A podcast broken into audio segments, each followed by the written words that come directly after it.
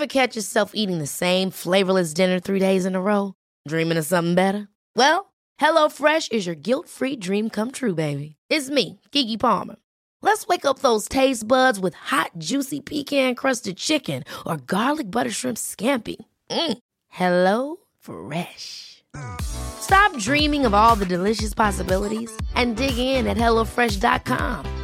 Let's get this dinner party started. One size fits all seemed like a good idea for clothes. Nice dress. Uh, it's a it's a t-shirt. Until you tried it on. Same goes for your healthcare. That's why United Healthcare offers a variety of flexible, budget friendly coverage for medical, vision, dental, and more. So, whether you're between jobs, coming off a parent's plan, or even missed open enrollment, you can find the plan that fits you best. Find out more about United Healthcare coverage at uh1.com. That's uh1.com. There's never been a faster or easier way to start your weight loss journey than with PlushCare.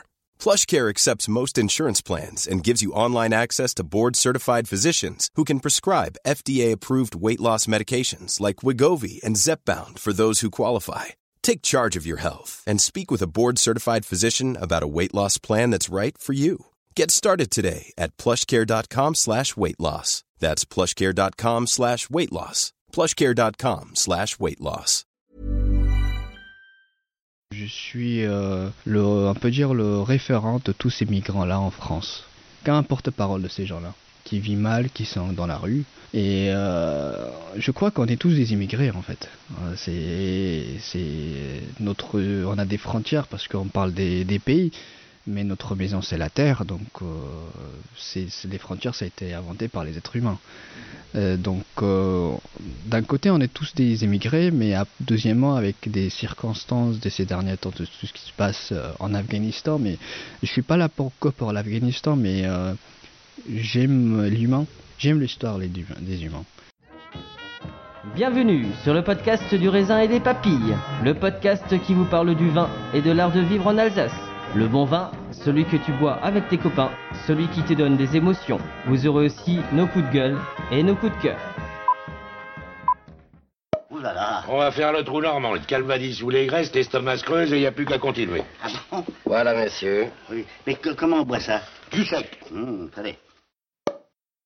Moi c'est Mika, Moi, c'est Adrien. bienvenue dans cet épisode de raisin et des papilles. Bienvenue dans cet épisode du raisin et des papilles, le premier épisode qu'on enregistre réellement de la saison 4, puisque les deux précédents étaient euh, sur la Sommerfest. Pour cet épisode-là, j'avais envie de d'avoir une rencontre un petit peu différente, mais on va pas rencontrer un vigneron qui est installé, il est encore étudiant, c'est encore un jeune padawan. Et son histoire m'a touché, j'ai écouté les interviews sur France 3 notamment, sur RTL, et j'ai dit c'est important que bah, de l'entendre, euh, de connaître son histoire, mais aussi et parce que bah, dans le dans l'épisode, la partie 2 du Sommerfest, il est présent et et son discours, euh, moi, me plaît beaucoup et me touche beaucoup. Et puis, euh, on est vraiment dans, dans cette notion de, de partage qu'on aime bien dans le vin nature.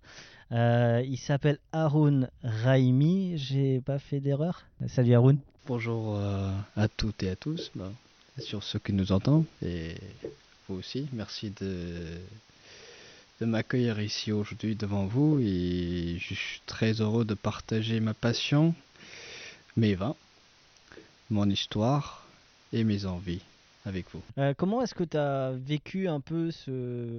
Je sais pas si on peut appeler ça buzz ou, pas, mais euh, cet engouement qui a, qui a eu lieu autour de toi euh, fin du printemps, début de l'été, où, où euh, les médias ont repris souvent les articles et les interviews. Comment tu as vécu ça? J'étais pas prêt. Dites-vous qu'en fait vous arrivez dans une région aussi une région aussi diversifiée où on peut trouver des, des vins des vins uniques extraordinaires et que c'est rare que de trouver autant de vins autant de des différents vins dans, dans une autre région pour moi euh, parce que moi je si j'ai connu toutes les régions de la France c'est grâce au vin et j'ai fait un peu tout partout pour voir euh, la différence. C'est quand euh, j'ai trouvé en Alsace le ce côté unique. C'est pour ça que j'ai choisi l'Alsace. L'Alsace, c'est un bon représentant des vins de nature pour moi. Et aussi un très bon ambassadeur des, de l'agriculture biodynamique en France. Euh, quand j'ai regardé sur le site peu quand je cherchais euh, un maître d'apprentissage pour moi, j'ai vu qu'il y a à peu près cinquantaine de vignerons en biodynamie. Et je me suis dit quand même c'est pas rien parce que c'est une région que ça montre qu'ils sont, ouverts à tout et que ça peut être aussi des vignerons qui, qui acceptent, qu'ils acceptent tous les, tous les contraintes et qu'ils essayent de, de, proposer quelque chose de qualité en se disant qu'on n'est pas là pour empoisonner ni la terre ni les consommateurs. Donc cette démarche-là, cette mentalité-là, cette envie-là par les vignerons euh, alsaciens, ça m'a beaucoup séduit. Bon, pardon, je vais reprendre la phrase, vigneronne, parce qu'il y a des vignerons aussi qui font, ne faut pas les oublier, ils font un, un, travail remarquable en Alsace. Donc grâce à ces gens-là, aujourd'hui je me retrouve ici en Alsace et maintenant actuellement devant vous. Alors nous sommes en 2012 tu pars d'Afghanistan, euh, tu es originaire du nord de l'Afghanistan. Alors je te laisse euh, dire le nom du village parce que j'ai peur de l'écorcher. euh, oui, Mazar Sharif. Mazar Sharif. Mazar Sharif, ouais. C'est à côté de la frontière de Tadjikistan. Donc en 2012, tu arrives en France pendant 10 mois, c'est bien ça? Euh, 8 mois plutôt. 8 mois ouais. où tu apprends un petit peu le français, où tu, ouais. on, peut, on, on, peut dire que tu baragouines un petit peu le français. Sans, Je me débrouille, ouais. Et tu arrives avec ta mère et ton, et même mon ton petit, petit frère. frère. Et, euh, et, et, ensuite, c'est quoi ton... Alors on va pas parler de l'avant. Donc tu arrives comme jeune réfugié euh, afghan.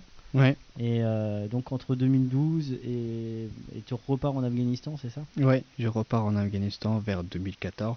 Bah, c'était pas vraiment 2012, c'était plutôt en euh, mi-2011, fin 2011. Et nous sommes arrivés en France, on, est resté pendant 8 mois en France.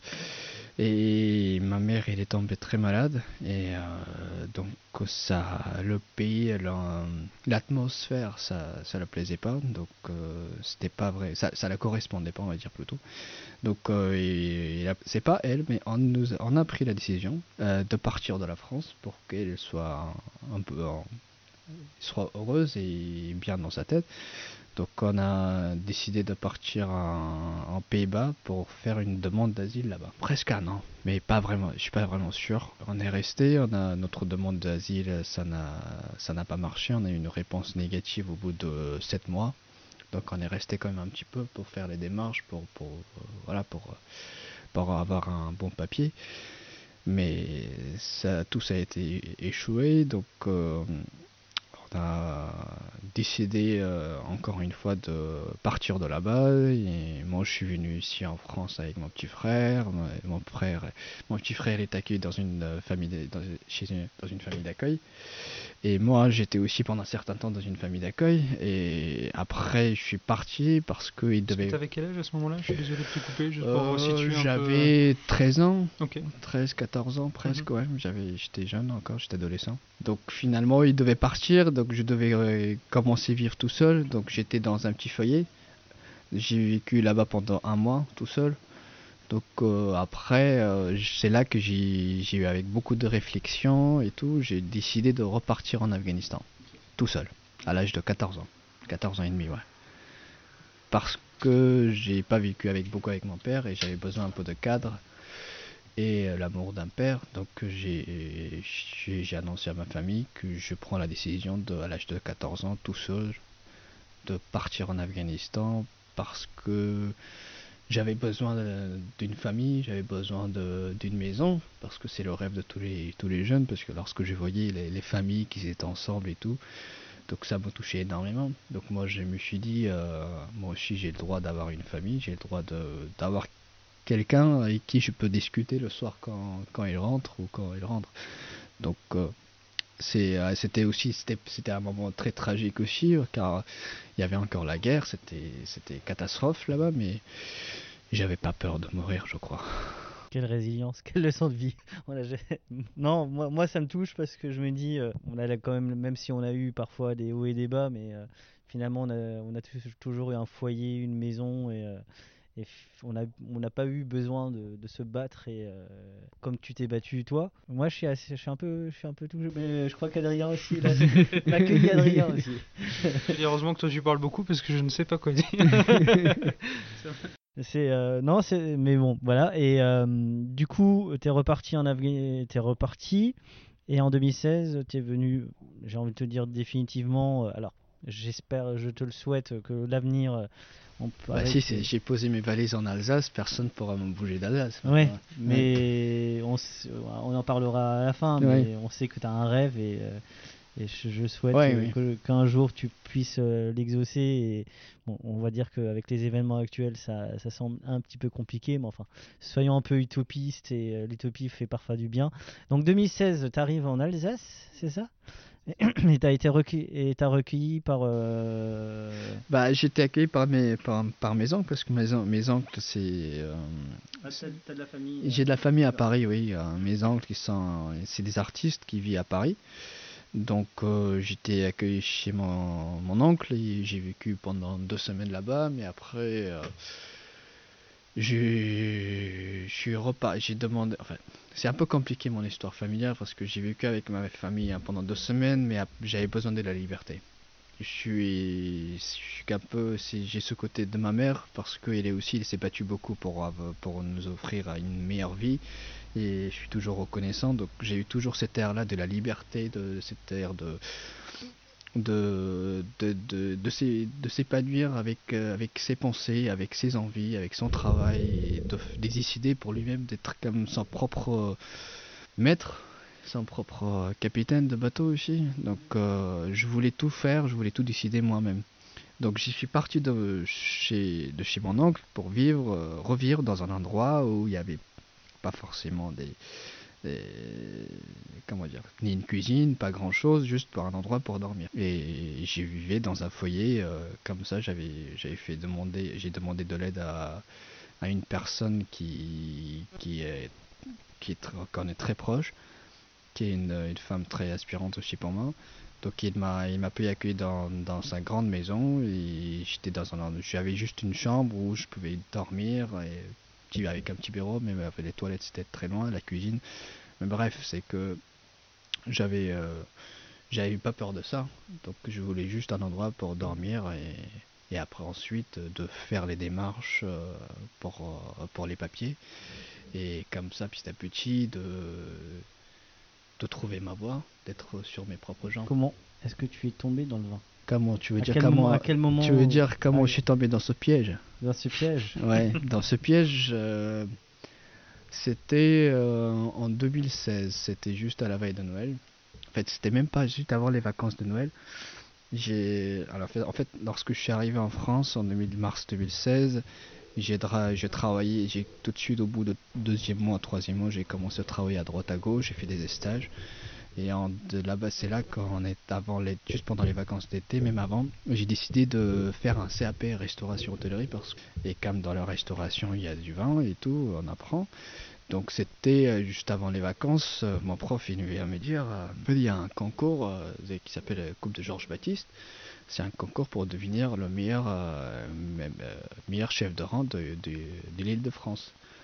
Et euh, j'étais un CAP, j'étais le plus âgé de la classe, et j'étais avec des jeunes, et euh, je parlais pas très bien le français. Et il, a dit, je vois que tous ces jeunes-là qui sont devant moi, il faut que, je sais que vous êtes un peu timide, et pour booster votre confiance, j'aimerais vous aider, j'aimerais que quelqu'un participe de, de ce groupe-là pour, euh, montrer que vous êtes une classe exemplaire.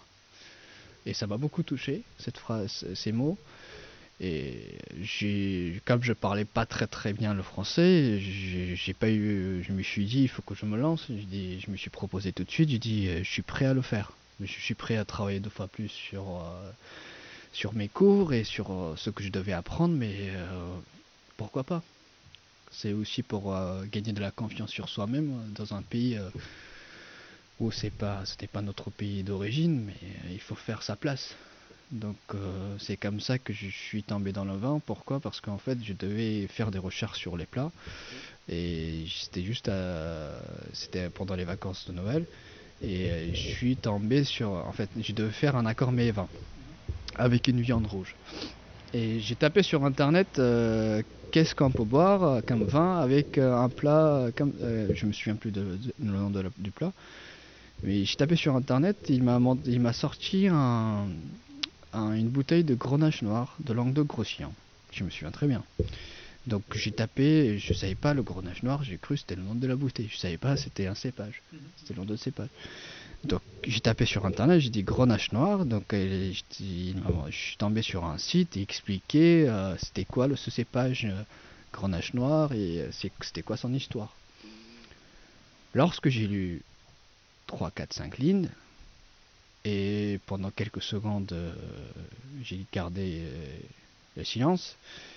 Et euh, j'ai réfléchi euh, et ça m'a beaucoup touché. Et j'ai continué de lire, j'ai continué de faire des recherches. Et au bout de quelques heures, je me suis dit, c'est quand même incroyable. Pour la première fois de toute ma vie, je tombe sur euh, un site, sur une, on peut dire un article aussi, qui parle d'un cépage des raisins qu'on en a beaucoup en Afghanistan, mais que J'ignore toujours quels sont les noms de ces cépages-là. Et en fait, j'ai trouvé de la.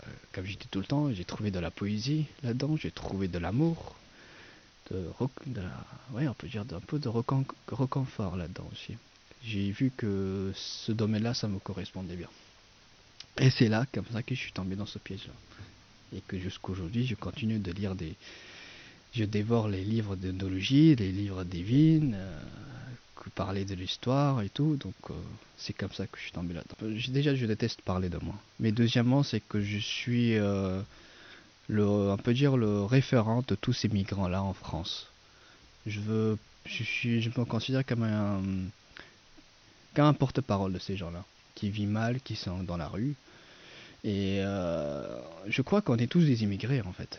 C'est, notre, on a des frontières parce qu'on parle des, pays, mais notre maison c'est la terre, donc euh, les frontières ça a été inventé par les êtres humains. Euh, donc euh, d'un côté on est tous des émigrés, mais deuxièmement avec des circonstances de ces derniers temps, de tout ce qui se passe en Afghanistan, mais je suis pas là pour pour l'Afghanistan, mais j'aime l'humain, j'aime l'histoire des humains. Donc il y a beaucoup de pays qui, sont, qui souffrent il faut dire la vérité. La vérité, c'est ça, qu'en fait, beaucoup de pays souffrent de, la guerre, de, la faim aussi, parce qu'ils n'ont pas, ils rien à manger, ou que ce soit de l'eau ou du pain.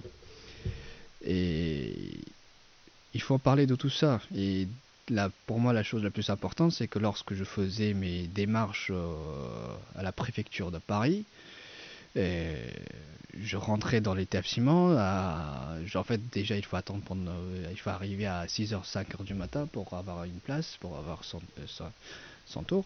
Et euh, quand lorsque vous partez à 17h, euh, alors que vous n'avez pas pu rentrer dans l'établissement parce qu'il y avait énormément de gens, donc vous dites pourquoi, qu'est-ce que je peux faire?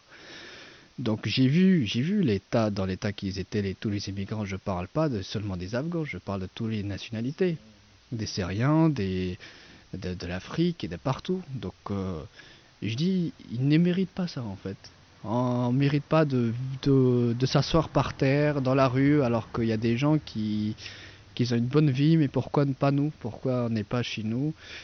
Mais on essaye, on se bat tous pour avoir une meilleure vie. Donc pour moi, c'est c'était très important de montrer un bon exemple de moi-même déjà et ensuite de mon pays. Parce que je sais que pour on ne peut pas m'apporter le malheur du, monde sur notre dos. Mais déjà pour de mon pays d'origine de l'Afghanistan euh, je voulais être partout où j'allais je voulais être un bon exemple je voulais m'intégrer euh, énormément à la culture française à savoir vivre à la française apprendre la langue Molière.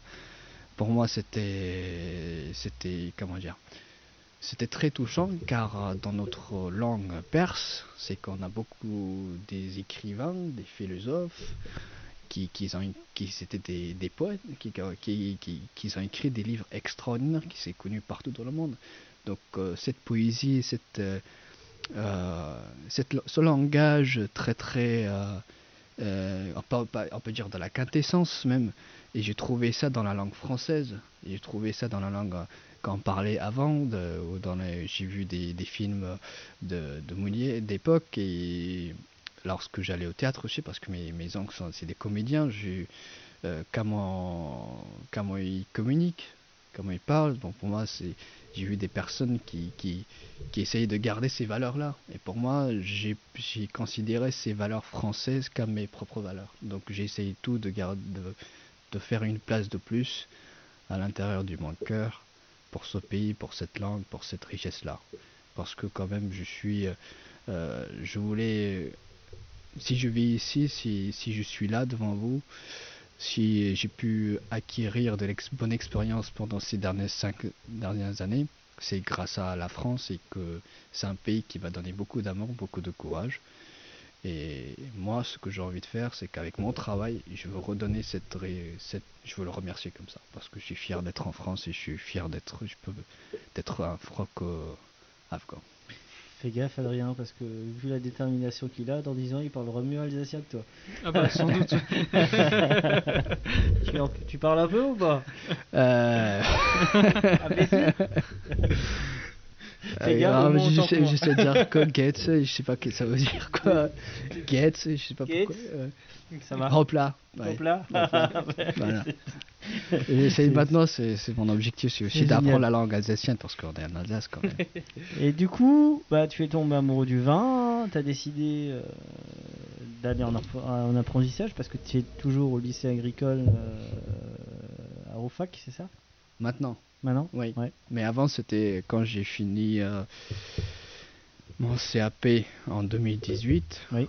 Donc, euh, ouais, t'as eu le concours ou pas au final? Si, ah, le concours. Alors, le concours, Ah oui, que- j'y suis euh, avec. euh, en fait, on va dire, c'était.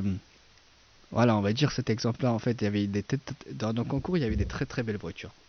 Il y avait des voitures de luxe. Et ma voiture, c'était un tracteur, en fait. Tu vois, il, il essayait Ah, d'avancer. tracteurs de luxe aussi. Mais, euh, de- de- ouais, C'était un Il y a tracteur. maintenant dedans. Donc il a essayé d'avancer. il a fait tout ce qu'il fallait faire. Donc en fait, il a pu, euh, il a pu bien rouler. Sans, il, a eu un peu de panne un peu euh, sur euh, sur une épreuve, mais ça a été. Après, euh, j'ai, je me suis, ah, franchement, je me suis bien débrouillé parce que j'ai eu un prof euh, très bon aussi qui m'a aidé beaucoup. Donc je suis devenu quatrième dans ce concours permis euh, 20 20 jeunes. euh, 20 jeunes Quatrième sur 20, hôteliers. c'est très bien. Ouais. Quelle résilience, quelle résilience, quelle leçon de vie. Hein. Adrien? Ah, t'as la moustache qui frétille. C'est- C'est difficile de pas tomber dans le politique et de faire des commentaires politiques avec tout ce qui vient d'être dit, mais, Mm. mais c'est intéressant. Ce que je trouve intéressant, du coup, pour parler un petit peu, pour recentrer un petit peu sur le vin, c'est la dichotomie entre une vie assez difficile et finalement euh, ton, ton ressenti des problèmes euh, euh, qu'il peut y avoir dans le monde et même des problèmes que tu peux avoir, et à côté de ça, des choses, pour la plupart des gens, on pinaille sur beaucoup de choses, sur euh, Mm. la texture en bouche, tiens, c'est du granit, c'est tout ça, Oh, c'est du vin, c'est pour se Mm. bourrer la gueule, pour beaucoup de gens, c'est ça. Et finalement, toi, c'est entre des, des enjeux qui sont énormes et Mhm. finalement des petites choses comme ça, tu, Mhm. tu retrouves quand même un équilibre entre, Mhm. entre tout ça. T'as trouvé des traits, euh, des phrases exactes. Franchement, c'est c'est- c'est carrément ça. C'est Bon bah on finit, au revoir. non, franchement, c'est c'est non, tout ce que tu as dit, c'est c'est vrai que j'avais tous ces tous ces choses-là qui me faisaient mal au cœur, mais il y avait ce chose, ce vin-là, enfin ce vin, on va dire, ce, ce, cette, ce passion-là qui, qui, qui me qui m'apaisait le cœur, qui, qui me qui me détendait. C'était quand même euh, c'est quand même la méditation en fait pour moi. C'était euh, quand lorsque j'ai goûté un vin, quand je partais dans mes imaginations et que j'étais dans le moment de réflexion, des pensées. Et c'est ça qui me qui me qui m'aidait pour euh, soulever, de rester sur mes jambes et puis euh, euh, de me projeter vers l'avenir, mais en étant beaucoup plus présent au Mhm. présent, de vivre le moment au- d'aujourd'hui et Mhm. puis de de d'être concret, ce qu'on fait, ce qu'on a envie de faire et ce- qu'est-ce qu'on propose exactement. C'était plus dans la dégustation, c'était en rencontrant des vignerons qui t'expliquaient comment ils travaillaient. Alors non, j'ai appris sur le vin euh, parce que j'avais pas les moyens de payer un cours de, de la sommellerie ou Mhm. d'onologie à Paris parce que ça déjà j'avais mes cours de- dans la, dans la semaine et le soir je devais travailler à côté pour gagner de l'argent pour vivre. Et deuxièmement, j'avais le seul choix. J'ai dit, bon, j'ai cette passion, qu'est-ce que je peux faire? Comment je peux apprendre Comment je peux m'intégrer Donc je me suis dit, seule solution, il faut commencer par les livres très simplement et de commencer par les livres. J'ai commencé par les livres et euh, j'ai en discutant avec euh, mes profs. Donc j'ai demandé tout de suite euh, en, février 2017, je devais effectuer mon premier stage parce qu'en deux ans, on devait faire quand même deux mois de stage. Et tout de suite, j'ai demandé à un prof, je veux faire mon stage dans un, dans un bar à vin, dans un, dans un bistrot où il y a des vins, il y a un sommelier qui pourrait m'expliquer sur le vin pour la première fois parce que j'ai pas envie d'aller dépenser de l'argent pour les cours et j'en ai pas maintenant. Donc j'ai essayé comme ça d'abord de travailler avec des sommeliers, avec des personnes qui, qui aiment le vin, qui sont là-dedans depuis très longtemps et de voir comment ils parlent du vin. Et euh, c'est comme ça qu'en fait, en travaillant avec ces gens-là, ça m'a, touché. Mais après, je voulais, euh, comment dire, je voulais faire des choses à ma manière. Je voulais présenter des vins à ma manière. Donc, euh, la restauration, c'était ma passion. Mais en même temps, je voulais devenir sommelier. Donc, je voulais, en étant sommelier, je me disais comment je peux donner envie aux consommateurs sans être très commercial sur les sur les prix et qu'on soit plus sur des, euh, pour où il y a de la sincérité et de la transparence. C'est-à-dire que moi j'étais vraiment au début lorsque j'ai commencé à parler des vins ou connaître sur les vins, c'est que pour moi j'avais fait le choix.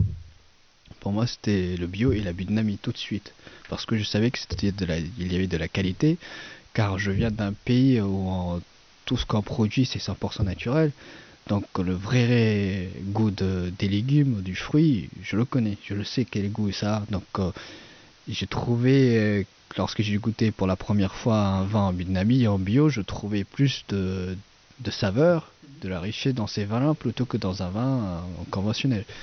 C'est mon avis.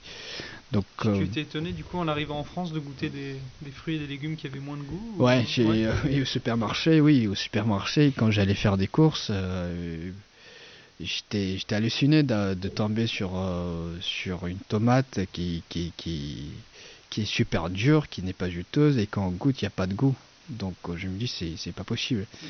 donc j'ai commencé à, à me à faire des recherches sur différentes manières de de façon de méthode manière de faire sur le, des en agriculture. Donc je suis tombé grâce à ma campagne sur l'agriculture vietnamienne si je décorais pas parce que et c'était là-dedans depuis très longtemps et j'ai trouvé une, qualité sur là-dedans.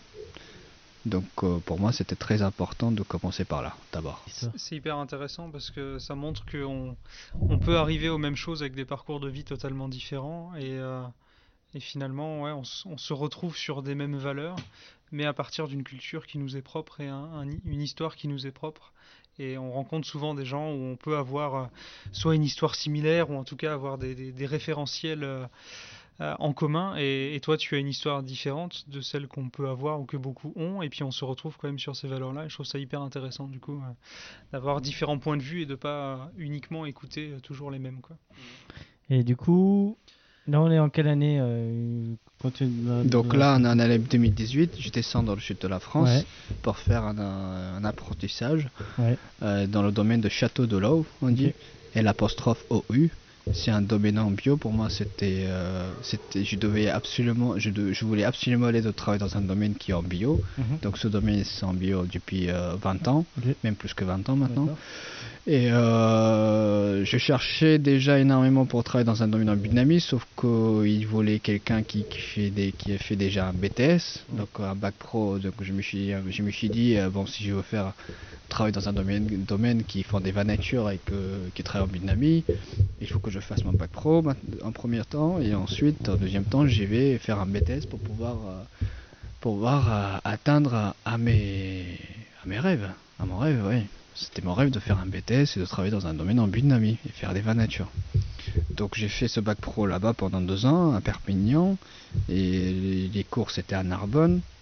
Donc j'ai appris beaucoup de choses. Et pourquoi Oui, ouais, pourquoi je suis descendu à Perpignan C'est aussi parce que euh, en 2017, je suis allé en je suis descendu en vacances dans le sud de la France et je suis tombé amoureux. Je suis allé exprès pour ce fameux cépage Grand Nache Noir que j'ai étudié pendant le concours et je voulais absolument faire une visite dans cette région pour connaître les, les vins pour la première fois d'aller dans une cave, de déguster, de découvrir et j'étais euh, j'avais des c'était j'avais comme on dit parfois quand on avait les yeux plus gros que le ventre. Et là ce jour-là mes yeux ça, a été explosé parce que j'étais vraiment hors de cette terre parce que j'étais j'avais ce bonheur là et c'est ce bonheur là qui est vraiment pas très très explicable parce que j'ai pas de mots pour tout ça ce que j'ai vécu pendant ces, ce, pendant un certain temps que j'ai dégusté. C'était la première fois et c'est comme si que j'avais réalisé mon rêve. C'était pour moi, c'était grandiose. Parce que même au début, quand j'ai commencé à aimer du vin, quand, quand j'avais pris euh, sur les vins d'Alsace, parce que j'ai commencé par les vins d'Alsace, parce que mon prof il m'a dit, il faut, euh, si tu vas apprendre sur le vin, il faut que tu commences par les vins d'Alsace, parce que c'est des blancs, tout est blanc, et c'est des vins euh, avec beaucoup d'arômes et beaucoup d'une simplicité très bien. Donc c'était le pinot gris, qui, le Riesling que j'ai découvert avec le pinot gris.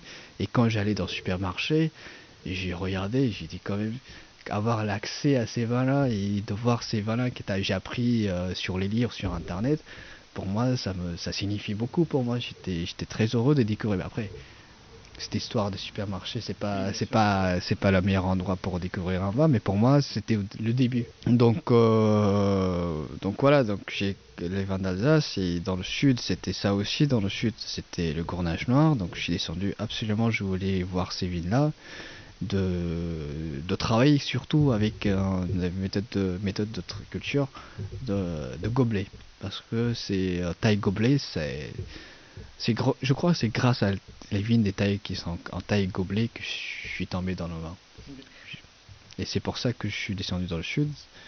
Et après, quand je suis parti, j'ai dit il faut que j'apprenne, il faut que je vais, je veux travailler ici, il faut que je, revienne ici pour faire, pour apprendre le métier, pour mettre mes mains dans la terre. Donc après, j'ai fait de 2018 jusqu'à 2020, j'ai fait deux ans d'apprentissage chez eux, chez eux. Et euh, ensuite, je voulais faire un BTS absolument. Et c'est là que j'ai commencé à faire des recherches et tout pour venir en Alsace. Et comme euh, c'était inattendu de travailler au domaine Banvart. Parce que quand même, euh, les quéveries et tout, c'était ma passion et les vins de nature. Donc on peut dire, voilà, c'est ça que je veux dire. Je remercie à tous les vignerons qui ont refusé ma candidature. Car aujourd'hui, je travaille dans un domaine qui me correspond hein énormément. J'ai toujours dit ça et je continuerai de dire ça toujours. Et le premier fromage qu'il a mangé, d'ailleurs je crois que c'est un de tes fromages préférés maintenant, c'est le Master. Ouais, d'Alsace. Et le premier, donc le premier cépage que tu as bu, c'était le Pinot Gris. Et cinq ans après, je me retrouve en Alsace. au, domaine Benvar, bon, on va dire bonjour, bonjour à Stéphane, Régine. C'est un joli domaine pour euh, commencer effectivement en Alsace, je pense que. Et pour continuer, pourquoi pas Stéphane qui fait partie de Pirouette aussi. Ouais. Et qui était le président euh, des films vivantes aussi. et qui est très ami avec euh, Christian Biner. Bon, salut, salut Christian. Bien sûr. Et bah, du coup, as... et là, tu te retrouves à l'abbaye de Marbach. De Marbach. De l'association des vignes vivantes. Alors, qui est une abbaye, je crois, de tête bénédictine ou jésuite. Ouais. Bon, je... un des deux. Euh, bah, bon, euh, donc c'est un ancien prieuré, hein, c'est un, ancien prieuré. Et là, tu as découvert les cépages oubliés. Et tu as façonné ou tu as pris, tu t'es pris de passion pour les cépages oubliés, c'est ça? Oui. Et tu t'es rendu compte aussi euh, qu'il y avait des cépages qui étaient interdits en Alsace. Mm. Alors depuis 1945 et la mm. crise du phylloxéra, euh, il y avait, il y avait planté par exemple du Riesling rouge. Euh, il y a des sylvaner bleus. Il y a des sylvaner bleus aussi. Euh, et, c'est vrai qu'il est aussi un petit peu. Euh, ce, serait, ce serait intéressant d'en discuter avec lui un jour, tous les deux, je pense. Je pense ah, ça serait avec si je peux me permettre d'ouvrir une petite parenthèse, c'est quoi l'association Vigne Vivante? Moi, je ne connais pas du tout. Ça, c'est une très très bonne question. bah, l'association Vigne Vivante a été créée en 1997 parce qu'il y avait un domaine et un pas ah ouais, on peut dire un domaine, euh, un conservatoire dans, dans, le sud de la France qui, qui allait se fermer. Mhm. quand, parler, quand on dit domaine vassal, si je ne me trompe pas, parce que je suis nul en histoire. Et ça allait se fermer, donc ils cherchaient, donc ils ont fait la demande pour que ces cépages-là, ça serait réparti, réparti ici en Alsace pour pouvoir faire des recherches comme l'INRA et de voir quels sont leurs potentiels d'ici quelques années. Mhm. Donc ça a été réparti ici en Alsace et euh, le premier, la, comment dire, la première fois que ça donnait des raisins, c'était euh, c'était c'était c'était pas l'année dernière, c'était l'année d'avant. Donc euh, cette association Vigne Vivante aussi, ils ont le, ils ont l'objectif et le but de montrer qu'en fait que euh, avec le pour battre le réchauffement climatique qu'il y a de l'avenir. Donc avec ces cépages qui sont interdits comme les, hybrides HPD Noah par exemple, mm-hmm. ou d'autres cépages comme Sylvaner bleu ou Portugais bleu, et des cépages euh, très très intéressants et euh, qui peut qui n'a pas besoin beaucoup de traitement premièrement et deuxièmement que ça peut répondre à notre besoin dans quelques années. Donc c'était aussi le, ce démarche vraiment environnementale qu'ils ont voulu faire. Donc euh, c'est comme ça que c'est donc ils ont planté 80 cépages, donc 80 euh, cépages différents. Et euh, la production que ça donnait la première, c'était avant l'année dernière. Qui, ont, c'était un Belge qui a vinifié tous ces cépages là, qui qui a fait un assemblage de tous ces pages et il a fait un, un petnat. Et là, après, lorsque je suis arrivé, c'était en juillet 2020 chez Stéphane Banvart et en, juste, avant, euh, juste avant de commencer les vendanges, on était allé visiter euh, les vignes de, Marbach pour la première fois avec, euh, avec Michel, la campagne de euh, Christian et euh, Albert Hertz des, des Il y avait Stéphane et moi. Donc Stéphane à cette époque-là, il était, il était encore le président de, des Vignes Vivantes. Donc euh, on est, on est rentré, c'était la première fois que je, je, rentrais dans un lieu aussi sacré. Donc en dégustant tous ces baies, je me suis dit c'est incroyable parce que ces, ces pages-là, ils ont une potentiel incroyable et que la capacité qu'ils ont, et si on peut faire un vin nature avec, 100% avec des raisins, euh, ça peut donner des vins vraiment différents en Alsace et que moi comme qui, celui qui est un opportuniste qui, qui comme moi qui, qui, cherche sa place euh, dans un endroit donc je me suis dit ça peut être euh, le bon moment pour proposer des nouveaux nouvelles façons de faire du vin en Alsace c'est en fait, c'est comme si euh, je prends comme vous euh, il y a certains, il y a certaines, il y a certains cépages qui qui quand parle, quand dit aujourd'hui que c'est des cépages sont très productifs, ou qu'ils ont des goûts foxés, ou que ça peut nous rendre aveugles, ou ça nous peut rendre euh, fous quand on parle des hybrides, parce qu'il y a, y a beaucoup de méthanol là-dedans. Mais mon objectif, avant tout, c'était de montrer aux gens, à toutes ces personnes qui parlaient très, très mauvais, qui parlaient très sur ces cépages hybrides, je parle vraiment de tous les professionnels que j'ai connus, que ce soit à, à ou ailleurs, ils ont vraiment une très mauvaise. Imaginez-vous, vous allez dans un endroit où vous avez envie de faire quelque chose et on vous, on vous, décourage. On dit que c'est mauvais ce choix-là. Et... Je vais pas parler d'Ostophène et d'ouvrir une cave à mais... Excuse-moi. Non, non, je t'en prie, prie, Donc pour moi, ça m'a... Je me dis, c'est quand même incroyable. On a des aussi jolis cépages qui ont aussi bon goût. Et aujourd'hui, quand je repose la question, c'est quoi leurs avis sur ces cépages-là, c'est pas très positif. Donc moi, je me suis dit, la première chose que je dois faire, c'est qu'en fait, Stéphane, il cherchait un vinificateur, il savait pas qui, qui va le faire. Donc personne se montrerait volontaire. Et moi, je me suis dit, comme j'ai jamais fait du vin, ce sera un bon début. Donc ça sera le début de la richesse pour moi. Et donc je me suis tout de suite proposé à Stéphane, j'ai dit je veux le faire. Mais avant ça, quand même, j'avais de l'intérêt pour le cépage oublié, des cépages résistants et hybrides. Je, je le connaissais un petit peu, j'avais découvert il y a un an, par exemple, juste avant les vendanges. Et je, je, me suis intéressé encore plus. Et lorsque tous les avis que j'avais entendus avant et après par rapport à ces cépages-là, ça m'a fait beaucoup réfléchir. Et je me suis dit, et je vais montrer à toutes ces personnes-là qui, ce, qu'ils disent c'est faux, qu'ils n'ont pas de raison.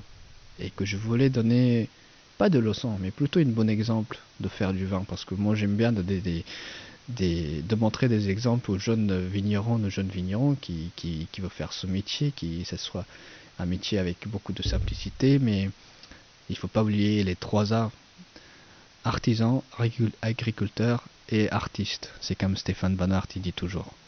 Donc il faut rester beaucoup dans ce côté improviste aussi, d'improviser. Euh, c'est comme si euh, on va parler voilà de des grands euh, comme Shakespeare, on va dire qu'ils ont fait des ils improvisaient des, des, des scènes des scènes de théâtre incroyables. Ils sont partis sur l'improvisation et ils ont ils ont créé quelque chose d'extraordinaire. Ou des, des musiciens comme Franz Schubert ou ou Chopin, qu'ils ont, ils improvisaient des musiques, aujourd'hui euh, c'est, devenu sacré. Ou comme certains cuisiniers, comme Paul Bocuse qui fait des plats, il improvise chez lui, parce qu'il est dans l'imaginaire, il est présent, il n'essaye pas de copier, il essaye de mettre sa propre recette. Et moi je me suis dit, il faut que je fasse la même chose pour ramener ma touche à moi, celle de ma culture, des saveurs que je connais, que j'ai dans l'intérieur de moi, tous les voyages que j'avais fait au, au long de ma, de, ma vie, que ce soit ici en Europe ou en Asie, il faut que je fasse un vin qui me correspond et qu'en même temps, ça, que quand quelqu'un les goûte, il ne faut pas qu'on soit plutôt comme des, des professionnels pour qu'on parle quel défaut il a, il est fait comment, ceci, cela, mais plutôt rester présent et d'apprécier le vin et rentrer en contact avec le vin, le sentir et écouter ce que ce breuvage qui est dans le verre, il a à nous dire ce qu'il a à nous, dire. Pardon. Donc je voulais montrer, je voulais donner cette, cette, euh, cet aspect-là, et en même temps de montrer un bon exemple et de, montrer où tous ces gens-là qui, critiquent ces vins-là, quand on parle de, des pertes des vignerons jusqu'à jusqu'à l'État, que c'est des vins qui ont une grande euh, potentiel et c'est des vins qu'on peut faire des bons vins avec et qu'on a, il faut qu'on soit libre de pouvoir euh, un jour euh, planter des cépages hybrides et faire du vin avec et qu'on soit autorisé parce que ces cépages là, ce que les bouteilles que vous voyez, il y a quand même quoi, une dizaine de cépages hybrides et vous allez voir, euh, c'est pas grave si c'est pas bon, c'est pas grave, mais au moins ça, ça vous prendra pas fou, hein. c'est ce que je peux vous assurer. Place à la dégustation. Alors, à la base, j'ai fait trois cuvées différentes. Et tout au début, je voulais faire à peu près 5-6 cuvées différentes. Parce que j'ai trouvé qu'il y avait, comment dire, des saveurs, des arômes incroyables dans chaque cépage et je voulais euh, le faire, je voulais qu'il s'exprime en tout cas. T'as combien de cépages en tout 80 euh, cépages. Donc je voulais, il y a 80, avec les 80, je voulais faire au moins 9 cuvées différentes, ou 10 même. Donc euh, j'ai posé la question à tout le monde, je me suis renseigné, ils étaient tous contre. Ils me disent non, ça marchera pas, micro cuvée, c'est pas bon, ça sera oxydé, nanana, nanani. Mais comme j'ai un, on dit dans le sud, à Narbonne, une expression dit la tête plate. Et moi, j'ai comme j'ai une tête plate et que parfois je fais à ma manière, pas parfois. Oui, voilà, je suis pas. pour rien en fait. Euh, ouais, ouais, c'est pour ça qu'on a eu un peu, on est un peu plus grand. Et non. Moi, l'Alsacien été tué aussi, je Non, mais voilà, c'est qu'en fait, personne m'a soutenu. Voilà. De les démarches, il y a démarches que je veux faire. Moi, Stéphane, il était pas vraiment d'accord pour que je fasse des, trois cuvées différentes à la base. Mais je me suis imposé et puis euh, j'ai pris mon courage et ma motivation. Je me suis dit, si je fais confiance sur moi-même, si j'écoute mes intuitions, je crois pas que je vais échouer, même si j'échoue. C'est que soit je vais euh, apprendre, ou soit je, fais l'expérience. Mais en tout cas, je vais pas perdre car j'ai fait, au moins j'ai essayé. Donc pour moi, c'était, j'avais pas peur de, j'avais pas du tout peur de, de rater. Et donc euh, finalement, je suis tombé sur. Je me suis dit, au moins, je fais trois cuvées différentes. La première cuvée qui, qui, qui j'ai faite, c'est, c'est la cuvée de noix. Où il y a 70% de, de noix HPD, le cépage hybride qui est interdit, qui donne euh, des, baies euh, très grosses. C'est très aromatique et en même temps euh, c'est très juteuse à l'intérieur. Et ça, vous rappelle un petit peu ce côté exotique, un petit peu ce côté tropical. Et j'aime beaucoup, j'aime beaucoup ça. Et je me suis dit, en fait, j'ai pas mal de sucre là-dedans et moins d'acide. Comment je peux faire pour faire un vin bien équilibré, un vin qui, qui, me correspond Donc moi, j'aime bien boire. L'idée de base, c'était ça.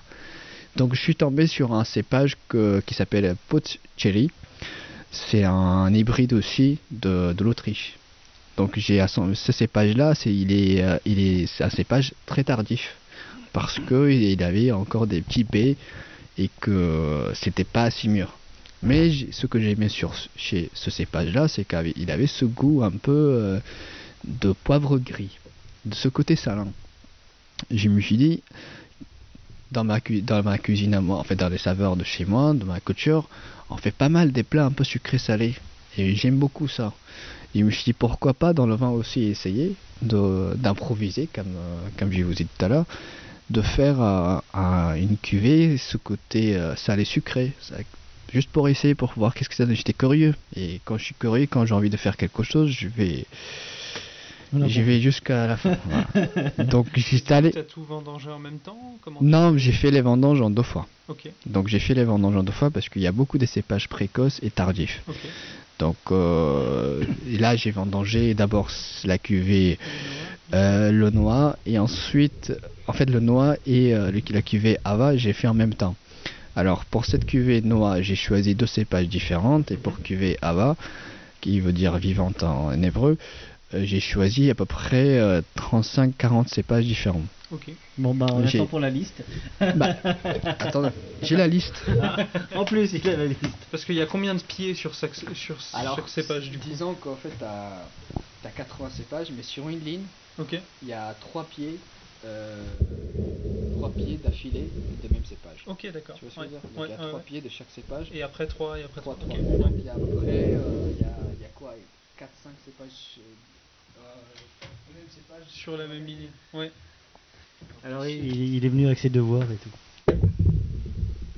Qui est ses Tous les cépages à peu près. Donc le cépage, mon cépage préféré c'est noix HPD que j'ai accueilli pour le pour la Donc j'ai euh, j'ai pris celui-là avec Potieri. Mais pour le reste, j'ai pour le Hava, j'ai choisi des cépages en majorité des cépages rouges. Comme le, il y a Sebel, c'est rouge aussi. Euh, Sylvaner rouge, il y a là-dedans aussi. Euh, Oberlin aussi. Et euh, Sylvaner bleu aussi, il y en a là-dedans. Et euh, portugais bleu, parce que j'ai beaucoup aimé portugais bleu, si dans l'avenir quelqu'un va planter ces cépages-là, portugais bleu, il a aussi et comment dire C'est un bon concurrent en tout cas.